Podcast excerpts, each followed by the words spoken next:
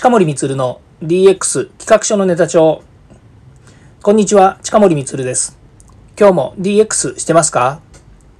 デジタルトランスフォーメーションで変化をつけたいあなたにお届けする DX 推進ラジオです。毎日配信していますので、よかったらフォローをお願いします。さて今日はですね、え DX 超入門人材育成についてお話しします。えその中のですね、えネタというかテーマはですね、DX 推進が人材頼みになった大きな理由というのをですね、お話ししたいなというふうに思っています。さてですね、DX 推進、なぜ人材頼みになってしまったのでしょうか？ところがですね、そう言いながら、この DX 推進をするですね、人材というのが企業の中にいないというようなお話からですね、今、新、えー、これが人材のですね、採用市場の方で、え、求人とかが結構出ています。デジタル人材とかですね、それから DX 推進人材、え、DX コンサルタント、いろんな名前でですね、まあ、DX 推進コンサルタントというより DX コンサルタントですね。こういった名前でですね、結構検索すると出てくるんですね。ところがですね、え周りを見ても、この DX っていうものにですね、まいわゆるコンサルタントという人は、まあ、あの、いっぱいいるはずなんですけれども、なかなかやっぱり表に出てこないんですね。それはなぜかっていうとですね、もう世の中の絶対数がそもそも少ないんですよ。で、これは過去回の方でもお話ししましたけれども、やはりこの DX、デジタルトランスフォーメーションというですね、この2年ぐらいの、えー、トレンドで上がってきたですね、このキーワードをど真ん中で仕事してる人っていうのはそんなにやっぱりいないですよね。で、私がじゃあ、そのコンサルタントかっていうとですね、その、えー、今までの IoT、AI というですね、デジタルで新しいことを仕掛けましょうと。で、その仕掛けた、え、結果ですね、生産性を向上したり、新しいサービスを作りましょうというふうに動いていく中でですね、まあ、いろんな私もサービス、それからあの、えー、仕組みの改善とかですね、入ってきましたけれども、じゃあそれが、えど真ん中 DX かっていうとなかなかそうでもやっぱりないんですよね。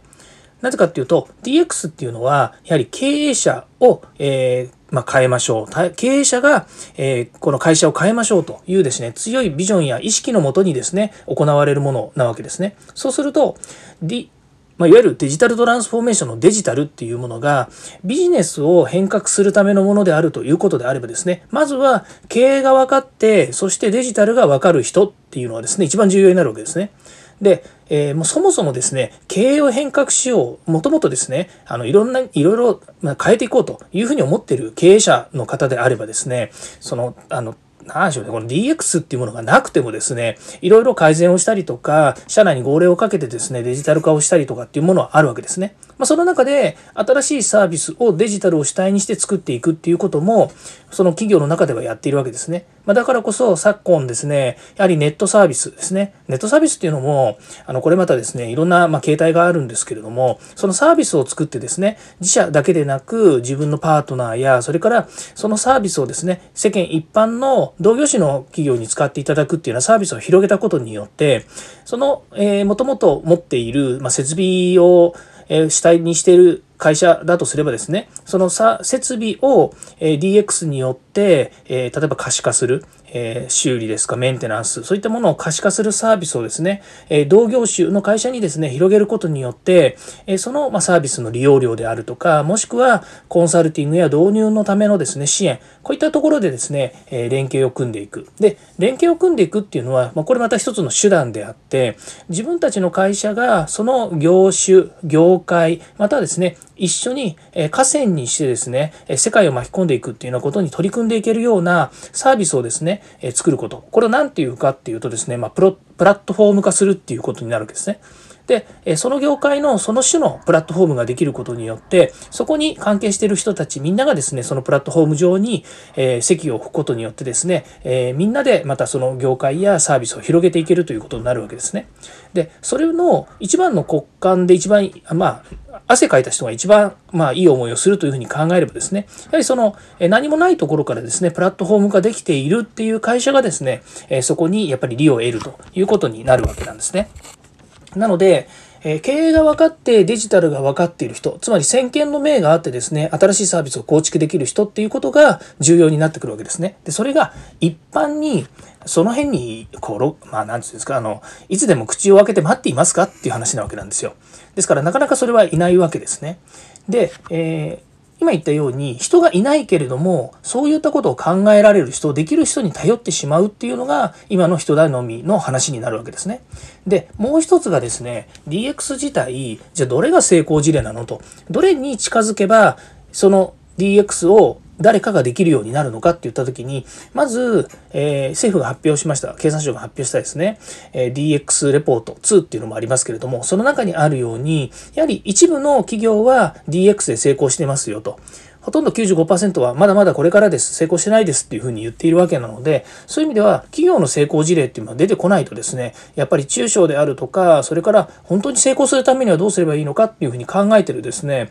え周りの人たち、つまり、えコンサルタントでなくてもですね、一般の企業の中で、え DX 推進を任された人たちっていうのは何をもって成功なのかっていうのはやっぱり考えているわけですね。ところが、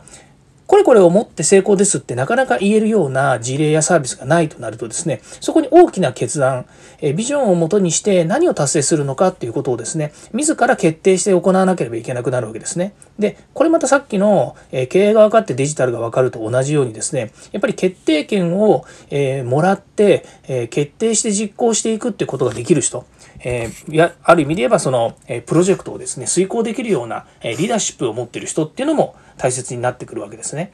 で3つ目がですねこれをドラスティックに考えられるかどうかなんですよね。で DX の話でいくとですね今までないようなサービス今までないようなやり方でですね、えー、行っていくということになりますある意味でですね、えー、そこには何でしょうね、えー、ドラスティックというふうに言いましたけれどももう本当にあの、えー一部門をですねやっぱりこうそこの人たちにはですね、まあ、結構痛みを伴うようなことも発生するわけですよね。でそういった時にそのことも含めて会社としてこれをやるべきだっていうふうにあの進められるかどうかっていうことをですね、えー、分かる人っていうのはこういうのって結構経験がないとできないんですよね。やっぱり痛みを伴うことっていうのは会社にとってもそれから従業員にとってもですねやっぱり痛いこと、まあ、痛いっていうかその痛みじゃないんですけれどもやはり、えー考え方をですねその共有してなおですね共有してもやっぱりそれは受け入れられない部分も出てくるわけですから、まあ、そういったものをですねドレスティックに、えやっていけることっていうのが必要なんですね。ということで、えここで言うですね DX 推進が人材頼みになったというのは今までのやり方や今までの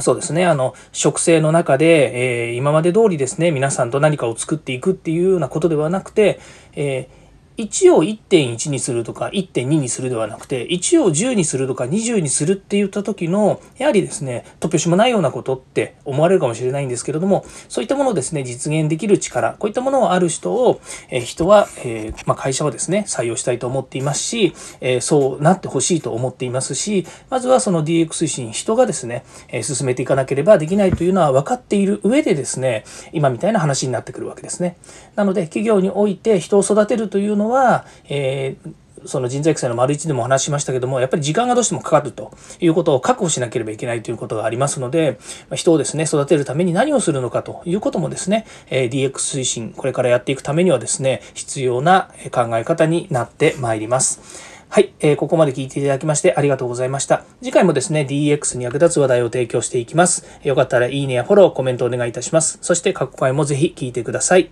え、近森光でした。ではまた。